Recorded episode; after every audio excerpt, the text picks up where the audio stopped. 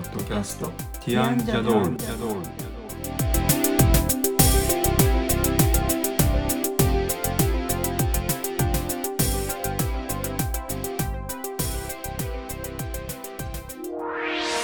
こんにちは。ティアンのコリンです。こんにちは、ティアンのエリコです。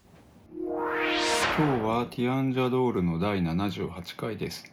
このポッドキャストでは音楽やアートデザインなどティアンのメンバーの切り口で10分から15分程度でお話をしていきますはい、今日は感覚についてお話をしていきたいと思います感覚ですか？はい人間の五感のことですかね？そうだと思います的には。はい、まあ、このテーマを最初に話したらいいんじゃないかって言ったのはエリコの方ですからねうんなんかはい私、子供の頃から。なんとなく思ってたんですけど。こう自分が見えてるものと、例えば。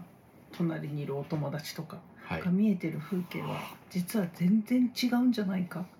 でこういう風に見えてるこういう風で自分が見えてる景色とかですね。はい。は私だけで他の人から見たら全然違うものなんじゃないだろうか。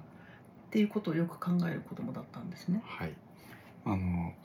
漫画で「寄生獣」っていう漫画があるんですけどはい、多分エリコも見たことがあると思うんですけどはい、その寄生獣の一番最後のストーリー最終話ですね。最終話で、あの主人公の腕に寄生してる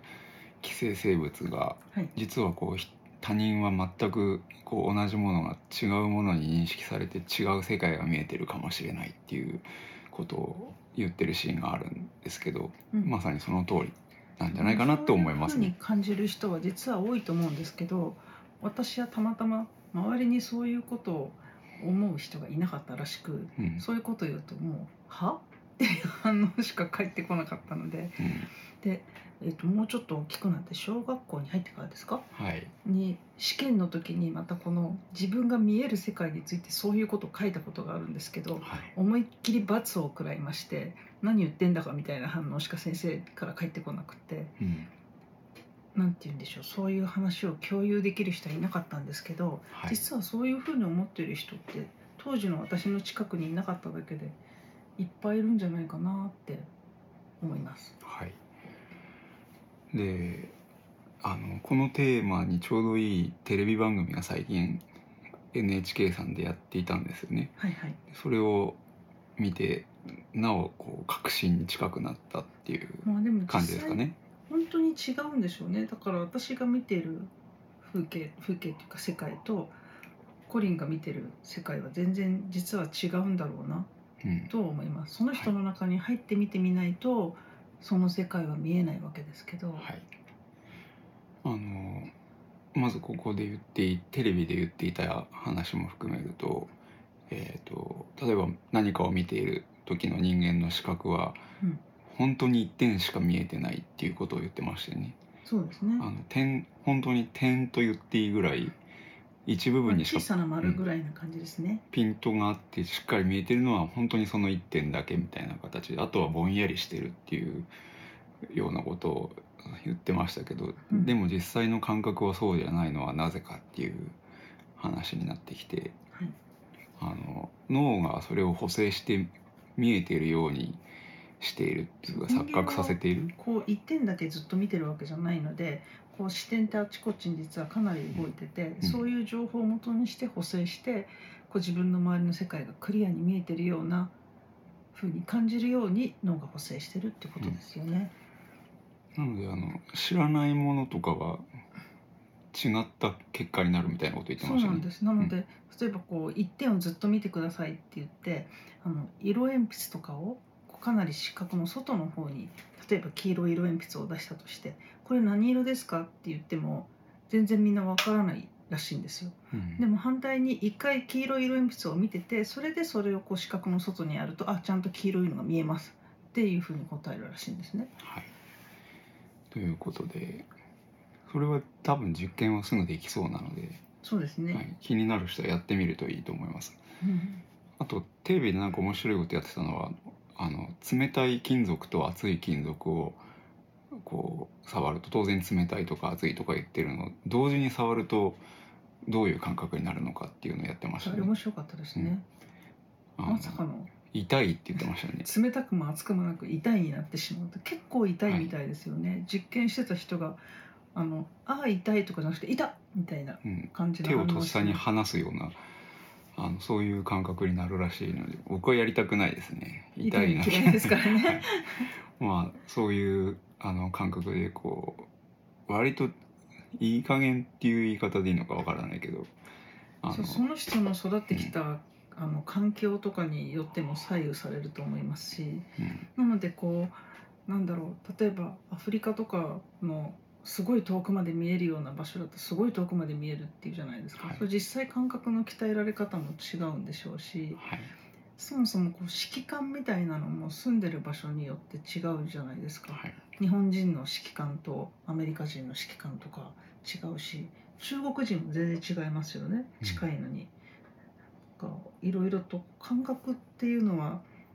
結局アートとかって最初の入り口ってその自分自身の感覚なのではい。すごい面白いですね。でも私が子供の頃に考えていたのはかなり変な感じでうん。例えば私が人間だと思って例えばコリンの顔人間の顔だと思って見てるじゃないですか。でも実はそれはコリンが鏡に映して自分の顔を見てるのはそれこそ宇宙人みたいなうん。全然違う物体ででも私から見るとこういう形。でコリンから見たら私が見た場合はまるで宇宙人みたいに見えるような形だけど何て言うんでしょう。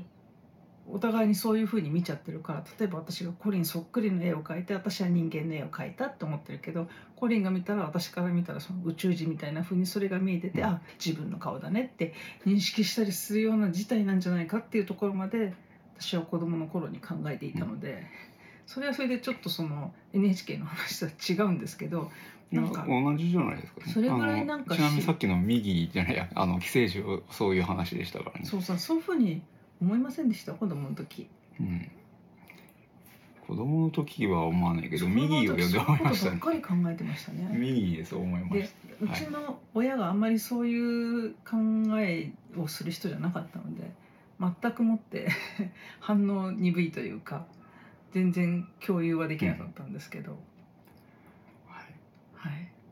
ということでその感覚が違う。今視覚の話をしましたけど視覚とかその温度とかうん、あの音もそうだって言ってましたね。そうそうですね。だから例えば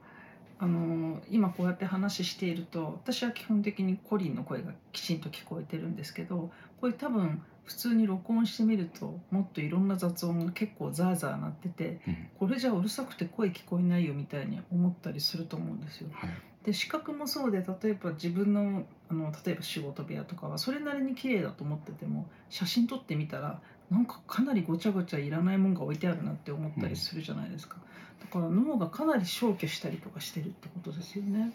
都合のいいように。あのなんかは早口の言葉を分かるかみたいな実験をやっぱりテレビでやってたような気がするんですけど、あのなんかわ全然分からないって言ってるのがありましたよね。ちょっと何のストーリーだったか忘れたけど、あなんかその感覚の NHK の番組で例えば全然違うことを言っている音声を重ねて録音して。で人に聞かせた場合どっちかが聞こえたりするみたいなんですよ。うん。で一回そのどっちかに聞こえちゃうともうそれにしか聞こえない。うん。もう一個のその隠れてる方は聞こえない。でそれどっちが聞こえるかっていうのは人によって違ったりとかはい。するみたいなのでその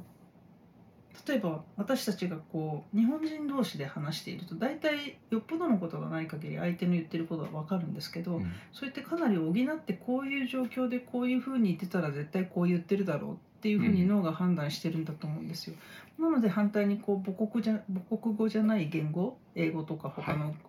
言葉だと、その補いがない分え何言ってんだか全然わかんないみたいになりがちですよね。そうですね。うん。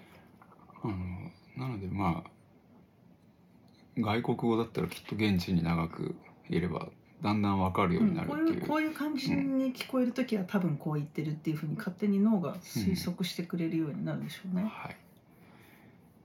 ということでだかなり私たちが見たり聞いたり感じてる世界は、自分で作り上げちゃってる部分がものすごく多いぞっていうことを反対に認識しといた方がいい時がありますね。はい都合のいいように取っちゃってるというか。でも反対にその都合のいいように撮ってるところからアートが出てきたりすることもあるので別に悪いことではないのかもですけどね。その人なりの感じ方というか。